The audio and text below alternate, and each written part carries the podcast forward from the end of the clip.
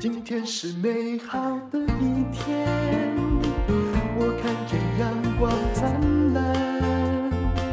今天是快乐的一天，早上起床。欢迎收听人生实用商学院。我们今天要来讲讲中东的转型，关心一下国际政治吧。如果你真的想要赚钱、想要理财，不关心国际政治的趋势是不行的。因为政治的趋势也常常夹带着经济上的态势。我们来讲到中东，可不要再问我杜拜到底好不好玩啊，该不该去玩之类，来关心一下他们的转型。最近啊，他们的转型决心啊，就是不要再依靠石油，而是他们自己的商业转型要如火如荼的进行。的确是已经开始按部就班的来了。关于改革和开放，过去很多人都会觉得中东很神秘，就天然戴着面纱了。也有人把它形容成这根本是另外一个结界。但是事实上啊，他们现在已经比较开放。以前的女性不可以独立开车，我记得几十年前有第一个司机的时候，哇，这个女性司机要上车啊，恐怕。呃，会有很多很多的凶险。可是现在你在沙地阿拉伯的计程车上，Uber 上，你会遇到女司机，而且呢，遇到一些沙地阿拉伯的女性看到外国人会主动来跟你打招呼。那目前人家也不是什么懒洋洋的国度哦，很多人呢都在奋力打拼。你走在那里，就感觉好像跟东京啊、上海啊啊、这样子的大城市风格也差不多。他们也不只是想用什么杜拜塔来做转型，你会发现呢，他们现在就是在建了很多新的建筑，然后在从事 AI，甚至在建学校。比如说，有一个很大的机场啊，就是哎，就首都啊，里雅得的机场啊，就是有呃七个公司竞标，后来呢，拍板的是沙地阿拉伯的王子，这王子是一九八五年之后才出生的。他当时选择的标准是什么呢？第一，新机场要有标志性，把每一处建筑都做成地标跟图腾。第二，机场的建筑风格要跟城市融为一起，不能够太出挑，就盖一个自己觉得很伟大的建筑物。第三呢，你要有可持续性、可再生的环保设计理念。从这里你就可以看到，人家现在观念也不一样了。他们的确是注重教育的，我是指王储本身很注重教育。他们的呃亲王啊，都是送到非常非常好的学校啊，去跟一般人一样。哎，也不要以为啊，家里有钱就可以蒙混过关，是不可以的。因为啊，王子王孙也很多，想要出头也不是那么的容易。那么。很多的中东公司就是爱下订单。我也有朋友在台湾是做中东的生意的，他们说啊，其实跟阿拉伯人打交道，建立起一个可信的网络是很重要的。比如说啊，有一个网络公司接到了阿布达比的订单，那订单的总价只有四万块美金，也就是一百二十万台币左右。可是啊。光为了做这个项目啊，嗯，就是讨论了很久啊，然后这家公司大概也就花了，才赚一百万美金，可能就花了四十万呢，就是去那边拜访厂商啊，点点点呐，啊，还有做各种配套措施，是赚不到钱的。还好网络公司本身就是人嘛，哦，并没有什么太大的固定成本。不过呢。很快的好心有好报，阿布达比这个公司觉得他很有信任感，于是后来那个钱呢、就到二零二三年已经变成一千万美金的生意，你看厉不厉害啊？所以啊，跟中东人打好关系，让他信任你是很重要的一件事情。这就让我想到之前。我那位做中东生意的朋友，竟然有一天发一个讯息给我，说：“吴淡如，你有没有同学在做专游平台？”我说：“嗯，哇，这是人做的生意吗？我怎么知道啊？” 但他就问我说：“那大陆的朋友那么多，总是有人在做专有平台。很遗憾，我到现在还没有遇到。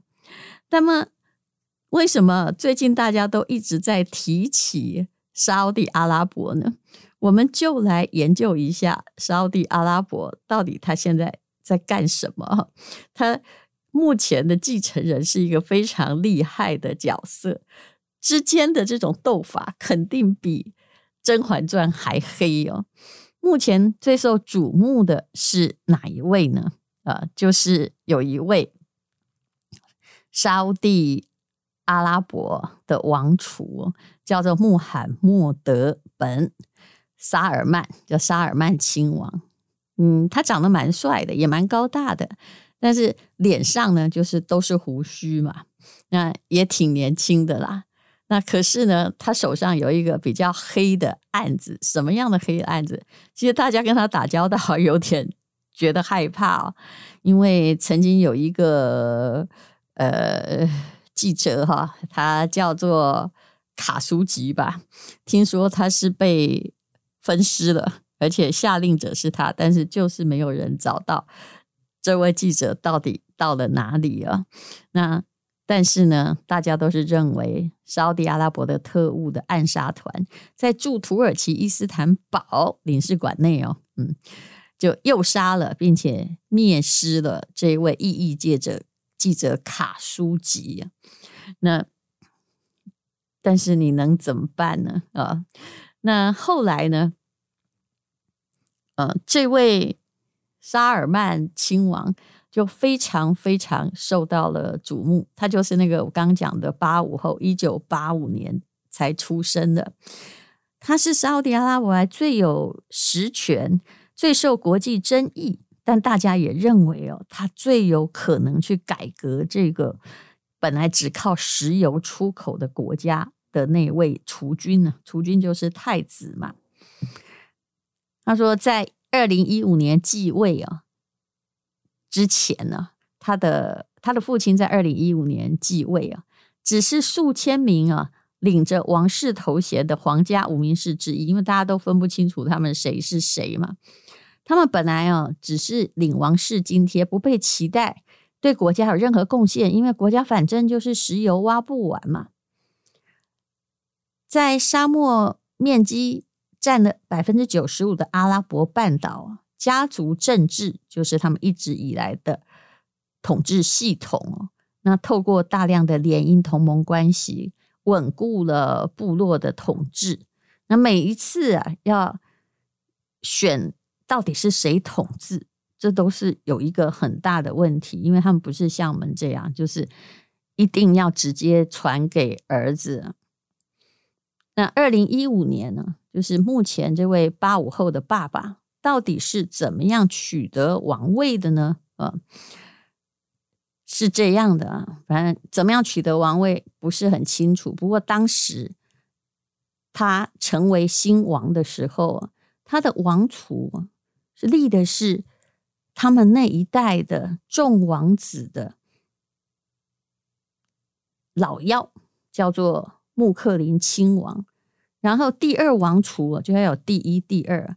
第二是他同母兄长哈的儿子穆罕默德本，这个 bin 大概就是那个德国那个贵族有没有？有一些什么的啊，什么这样子的介词啊，叫纳伊夫。那么这刚刚开始立的王储一定不是这位刚刚当国王的本意，因为那个都是在平衡。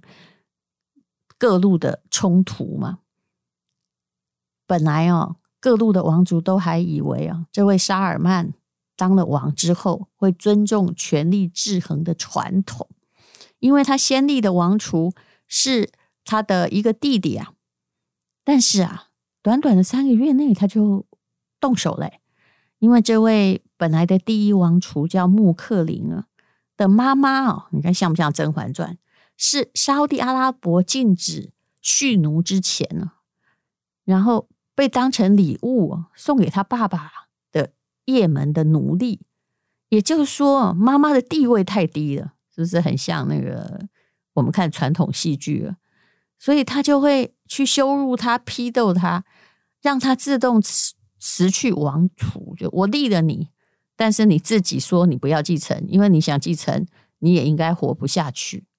那这位沙尔曼，他为什么要这样做，把自己立的王储废掉呢？因为他真正想要的是立自己的儿子，也不是兄长的儿子。所以，哎。这位穆罕默德王子，因为大家都叫穆罕默德，我有时候很难分辨。我想你也是。目前这位一九八五的穆罕默德王子，才在一片错愕声中，在父亲的强力护航和直接命令，登上了王国继承的名单。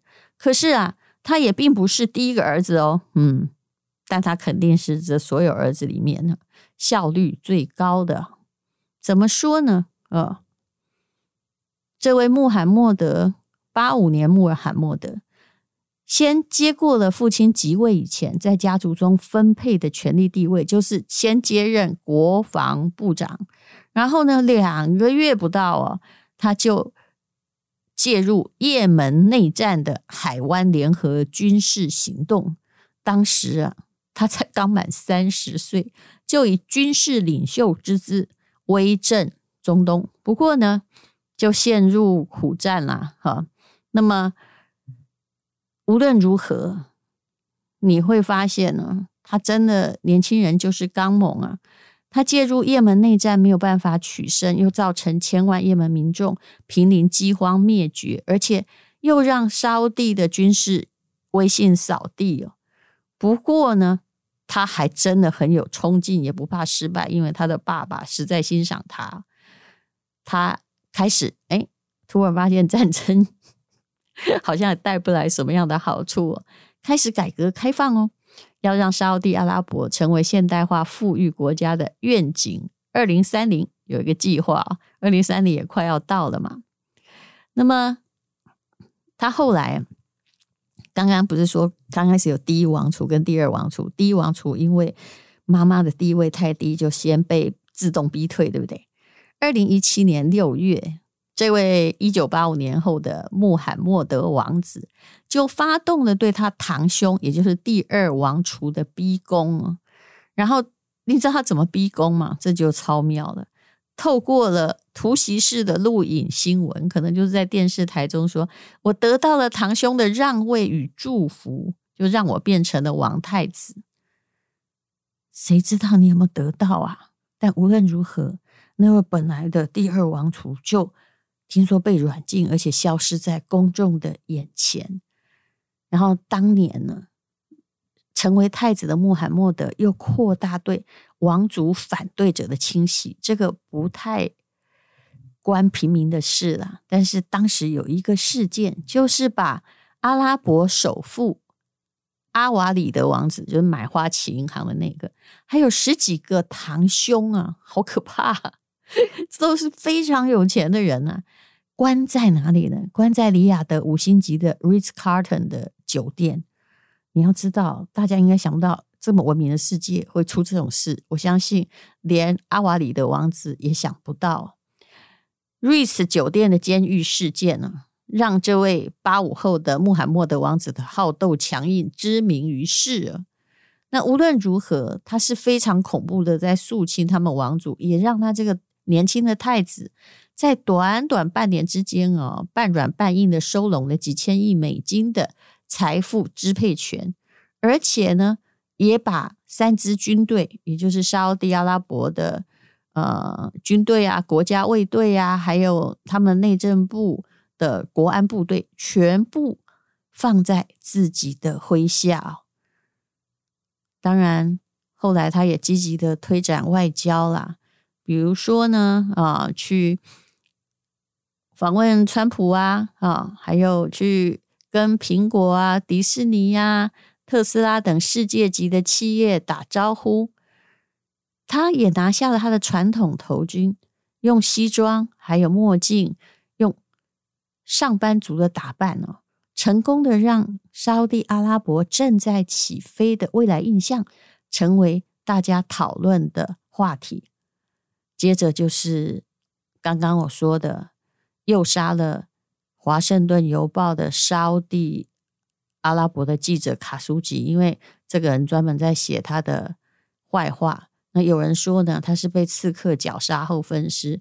那现场的录音啊，几乎可以听到了有人在锯东西。可是总而言之，尸体是没有找到。一开始全盘否认，后来呢，哎，沙地阿拉伯的政府就坦承是刺客一时失手啊，起诉多名刺客，但是全程开庭不公开。那请问谁是最大的嫌疑人呢？啊，沙地阿拉伯政府为了公关澄清，还邀请卡舒吉的儿子接受。沙地王室的慰问，而且跟最大的主谋嫌疑人，就是这位八五年后的穆罕默德王子合影留念哦。反正到现在，总而言之是不太会有答案的啦。那无论如何，这个人的存在，就是他是一个很有魄力的人呢。但是大家也很怕，因为王族怕又被关起来，结果什么权力都要交出去。那但是呢？啊，他的确也在进行开放政策。以现在沙地阿拉伯而言，他们要摆脱石油生产者，而且只有石油生产者这个财源是非常非常积极的。也只有这样子的人才有这一番魄力吧。其实一个人的死亡很容易被遗忘哦。那你看到这穆罕默德王子哦，他弄出来的。财务报表，比如说二二年的第一季财报就比前一个年度成长了百分之八十二，集团的市值啊也不断的涨，而且国内的开放的确是在进行。那它到底是不是连在改革开放之路，在中东的翻新之路上还会成为最大赢家呢？魄力是够的，勇敢是够的，狠也是够的，那么方向也是对的。那就看看那个过程之中，到底中东国家是不是真的能往新能源，或者是能往 AI 抓住这世界上真正的节奏往前走？因为不然呢、光靠祖宗的财产，比如说啊、呃、留下来的观光事业啊，或者是留下来的宝藏啊，这些宝藏都是一个诅咒，石油也是，因为你有一些天然资源，就是你不愿意进步的借口。但是八五后的穆罕默德王子正在努力的改革这件事，就让我们继续看下去吧。因为今天又可以，今天又可以。